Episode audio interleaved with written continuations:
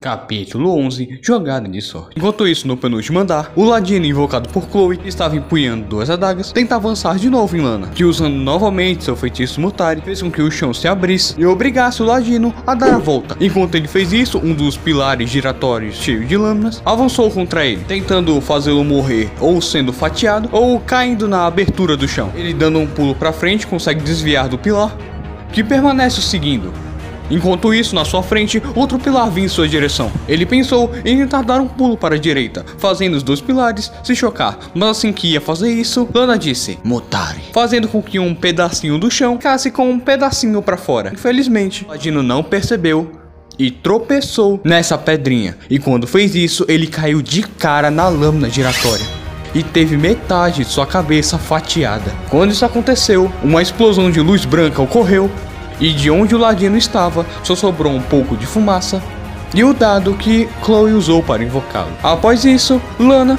fez com que o chão se fechasse de novo. Ele morreu? Perguntou Ramona. Não, explicou Chloe. Ele só voltou para o plano espiritual. Daqui a algumas semanas eu já vou poder invocar ele de novo. Então Aurora, usando a sua mão que não estava segurando sua clava, abriu sua mão e disse It Glacier, fazendo um raio de gelo, ir em direção de Lana, que conseguiu usar seus pilares para se defender do ataque. Patético. Disse a garota. Então, quando ela tentou movimentar os pilares, eles simplesmente não saíram do lugar. Estavam congelados aonde estavam. Ah, tá de sacanagem. Lana deixou escapar. Dois pilares a menos, disse Aurora. Então, os outros pilares, comandados por Lana, avançaram aonde as três estavam. Agora danou-se, disse Ramona. Então Chloe tirou mais um dado da sua bolsinha e o jogou dizendo Fortura. Quando fez isso, novamente o dado explodiu e do clarão de luz saiu uma mulher. Ela usava um casaco de penas brancas por cima de uma blusa verde. Também usava uma longa saia marrom com sapatos pretos. Ela também era ruiva e portava um arco feito com galhos brancos. Em que posso ajudar? Perguntou ela. Flechas com pólvora, por favor, implorou Chloe. Então a mulher jogou um pouco do seu casaco de penas pro lado revelando uma aljava em sua cintura. Ela começou a atirar as flechas que tinham umas faixas vermelhas amarradas e começaram a atirar contra os pilares que se aproximavam, que explodiam e ficavam despedaçados apenas com uma flechada. Ataquem a bruxa, disse a arqueira. Eu tomo conta do resto. Amon e Aurora concordaram e avançaram para onde Lana estava.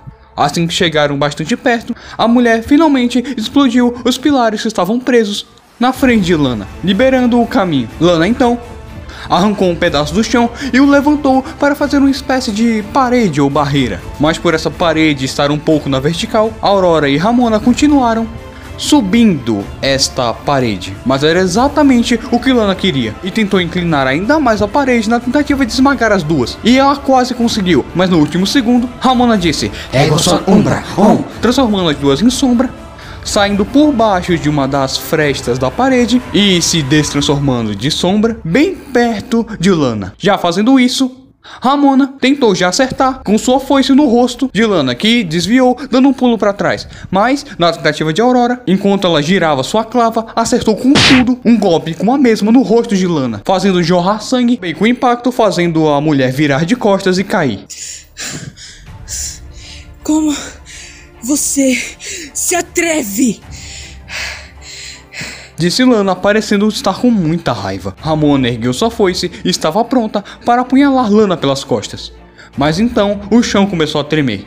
Isso botou medo em Ramona, que fez abaixar sua foice e recuar. Então, vários desenhos se formaram no chão, desenhos de quadrado. Tipo, o chão meio que criou desenhozinhos de quadrado. Tinham basicamente vários quadrados no chão, sabe? Daqueles que a gente fica fazendo uma brincadeirinha de não pisar na linha. Eu vou te mostrar porque eu sou a mais velha das irmãs Twilight. Mutare!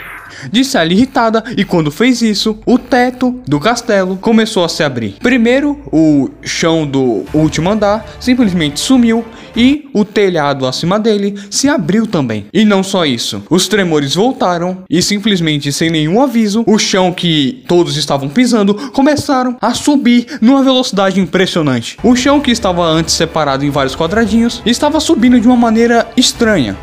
Totalmente irregular. Alguns quadrados estavam mais alto subiam mais rápido enquanto outros subiam mais devagar e estavam mais baixos. Aliás, o de Lana era o mais baixo de todos. O que ela tá pretendendo com isso? Perguntou Aurora. Então, Ramona olhou para cima, ou melhor, para baixo, e finalmente entendeu. Ai, merda. Deixa eu escapar. É claro, esse castelo não estaria de cabeça para baixo à toa. Essa é a carta final da Lana. Carta final? Perguntou Aurora. É, carta final. Nós conseguimos ficar em pé no castelo de cabeça para baixo? Sem cair ou sem perceber que estamos de cabeça para baixo ou sem nosso sangue ir para a cabeça e nos matar por causa de um feitiço. Ela tá subindo para tentar nos tirar do alcance desse feitiço, para que a gente caia naquelas pedras amigáveis ali. Para com essa miséria aí! gritou Ramona, atirando sua foice aonde Lana estava. Mas então, um quadrado de concreto subiu, bloqueando a foice que ficou fincada nele. Aê, Chloe, manda essa arqueira explodir ela. Você ouviu a moça? Disse Chloe pra arqueira. Ela tirou uma das flechas explosivas e disparou contra Lana. Mas novamente, um bloco de concreto subiu, fazendo com que a flecha destruísse parte desse bloco de concreto, mas que não chegasse nem perto de atingir Lana. Ela tentou de novo, mas a mesma coisa ocorreu. Não tem como, disse a arqueira. Parece que é você que vai ter que dar essa flechada, disse a arqueira, tirando uma flecha que tinha um laço azul e o atirando perto de onde Ramona e Aurora estavam, deixando a flecha fincada no chão. Tudo eu, disse Ramona, pegando a flecha, dizendo É que eu sou Umbra. e mergulhando no chão. Porém, Lana começou a fazer várias modificações, tornando praticamente um labirinto para Ramona chegar nela. Enquanto ela tentava fazer esse labirinto para Ramona, ela olhou rapidamente para trás e percebeu que havia uma espécie de pequenas plataformas de gelo lá. Ela estranhou e, quando olhou para sua esquerda, percebeu Aurora se aproximando com a clava, que havia tentado aproveitar a distração de Lana, enquanto a mesma estava criando um labirinto para Ramona. E quando quase conseguiu dar outra clavada na mulher, ela levantou um pilar que foi despedaçado pelo golpe. E quando ela tentou dar mais um golpe, simplesmente Lana deu um grito, um grito, um grito fino, daqueles de doer os ouvidos, típico de uma garotinha que não recebeu o brinquedo que queria e estava choramingando por causa disso. E quando ela deu esse grito, simplesmente parte dos quadrados que estavam crescendo que nem pilares simplesmente começaram a rachar e simplesmente arremessou a parte que eles estavam para cima, tornando o que antes eram pilares em espécies de plataformas que começaram a girar como moedas, como moedas arremessadas ao ar. Ramona, por sorte, conseguiu se jogar no pilar onde Lana e Aurora estavam. Ela se machucou um pouco, mas o principal motivo de não conseguir ficar de pé era justamente a plataforma girando. Aurora, mesmo estando perto de Lana, não conseguia desferir nenhum golpe. Ela estava concentrada demais, tentando manter seu próprio equilíbrio, mas ainda assim tentava acertar sua clava nela. Só que em uma das tentativas acabou dando errado. E ela acabou não segurando o cabo da clava com tanta força, que fez com que ela, sem querer, arremessasse a clava para um lugar que nem ela soube para onde ela arremessou. Mas fato era que a clava não estava mais em suas mãos. Então, aproveitando a ocasião de confusão de Aurora, Lana, ela fez um daqueles quadrados aonde Aurora estava de pé e a fez ser ejetada daquela plataforma, na tentativa de tentar derrubá-la. Mas por sorte, ao invés de simplesmente cair naquelas pedras, ela conseguiu cair de costas em um dos pilares que estava girando. Eu não quero mais saber. Vocês morrem aqui e agora. Então, assustadoramente, as plataformas giratórias começaram a se desintegrar, a virar pó, tijolo por tijolo, começando pelas bordas até chegar no centro. Elas começaram a entrar em desespero. Ramona, que estava em uma das bordas, inclusive na que Lani estava, mesmo não conseguindo ficar de pé, começou a tentar rolar para o meio dessa plataforma. A Aurora, para também evitar cair, começou a criar gelo com o It Glasser para tentar reconstruir os espaços que eram transformados em poeira. Só que ela sabia que isso não ia durar muito. Uma hora ou outra, ela ia acabar tendo que fazer uma plataforma completamente de gelo. E se isso acontecesse, essa plataforma não seria controlada por Lana e ela cairia e se esborracharia no castelo. A arqueira, por sua vez, na tentativa de salvar Chloe, agarrou a menina, pegou uma flecha verde, que era uma que tinha uma corda amarrada, atirou fincando na plataforma de gelo e simplesmente pulou lá. E como a plataforma obviamente estava girando, e como a plataforma estava girando, estava fazendo como se fosse uma vara de pesca. Hein? Quando esse trajeto de vara de pesca estava quase chegando no fim, Lana gritou e atirou um tijolo giratório em direção dessa corda. A arqueira percebeu, agarrou Chloe pelo braço e arremessou para cima. Graças a Deus, a Aurora conseguiu segurar sua mão, mas o tijolo giratório acertou a corda que a arqueira estava presa, que despencou àquela altura e provavelmente ia se esborrachar no chão do castelo. Olha só, quem diria, mais um desses seus heróis fracassados estão fora do jogo. Por fim, a flecha que Ramona empunhava desapareceu, indicando que a arqueira havia chegado ao chão. Adivinha só, suas otárias? Disse Lana. Em pouco tempo vocês não terão mais lugar onde pisar. Nesse momento, uma lâmpada pareceu ter se acendido na mente de Aurora. É claro, por isso que estão demorando tanto para subir. Por isso que está demorando tanto para isso aqui virar pó. Ela tá ficando sem mana. Isso significa que agora você não tem como se defender de nenhum ataque que lançarmos. Lana demonstrou uma afeição de ódio e ao mesmo tempo medo. Cala a boca! Ninguém perguntou nada pra você! Eu não consigo criar o gelo e atacar ao mesmo tempo. Disse a Aurora pra Chloe. Vai ter que ser você. O quê? Mas esse negócio tá girando. E se, sei lá, eu errar e não conseguir acertar o dado lá? Ou eu invocar um herói que não consiga lidar com ela? Qual o seu nome? Perguntou a Aurora a Chloe. É, Chloe. Só Chloe mesmo. Só as irmãs Twilight têm sobrenomes. Certo, Chloe. Eu não te conheço direito. Mas pelo que eu pude ver aqui, você é uma pessoa incrível. Apesar da sua falta de confiança. Sem pressão, mas estamos todos ferrados aqui. Que é possível escapatória já é melhor do que nada. Aurora fez uma pausa. Então é tudo que peço, Chloe. Confie, confie em si mesma e na sua sorte, assim como eu confio. Chloe respirou fundo. Pegou um dos dados da sua bolsa, deixou o seu punho apertando, colocou na frente de Aurora e disse: Sopra. Aurora obedeceu e soprou a mão dela. Logo em seguida, ela se preparou e, como quem joga uma bola de beisebol, arremessou o dado na plataforma que Lana estava, enquanto dizia: Fortuna! Conseguiu? Perguntou Aurora.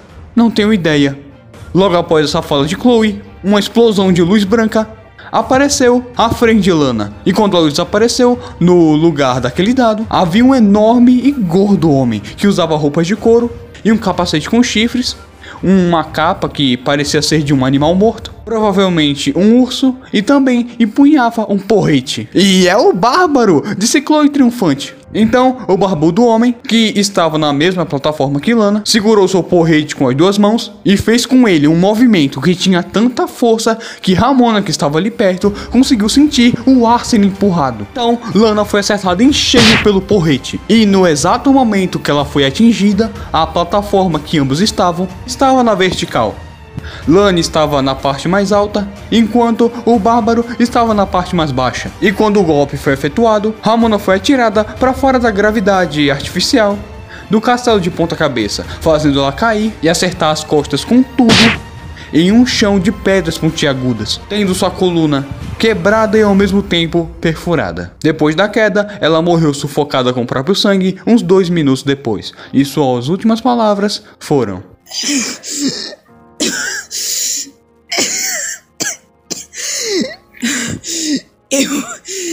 odeio vocês. Porém, assim que Lana acertou o chão, imediatamente plataformas pararam de girar magicamente. Mais do que isso, elas simplesmente pararam de subir e começaram a descer, fazendo com que os quatro começassem a cair em uma velocidade que só aumentava. Ramona consegue agarrar o braço de Chloe e, esticando sua mão, consegue segurar na mão de Aurora. Ela também dá um chutão nas costas do enorme bárbaro, que provavelmente nem sentiu. Então disse: Ego son umbra. On. Então, quando eles atingiram o chão, simplesmente mergulharam e se transformaram em sombras. Um silêncio se fez no salão de festa.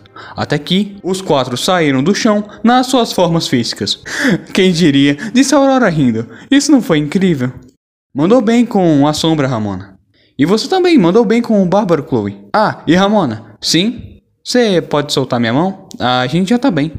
Só agora, Ramona percebeu que estava de mãos dadas com a Aurora. Ela corou e soltou a mão da garota. Depois desse momento de alívio, uma expressão de preocupação tomou a face de Aurora. Edward, disse ela se levantando, em direção das mesmas escadas que Edward Adam e Violet usaram para subir até o último andar. Enquanto isso, Adam e Edward já estavam lutando com a mulher há minutos. Tanto Edward quanto Adam estavam já cheios de cortes no corpo e não tinham conseguido encostar um único dedo em Lilith.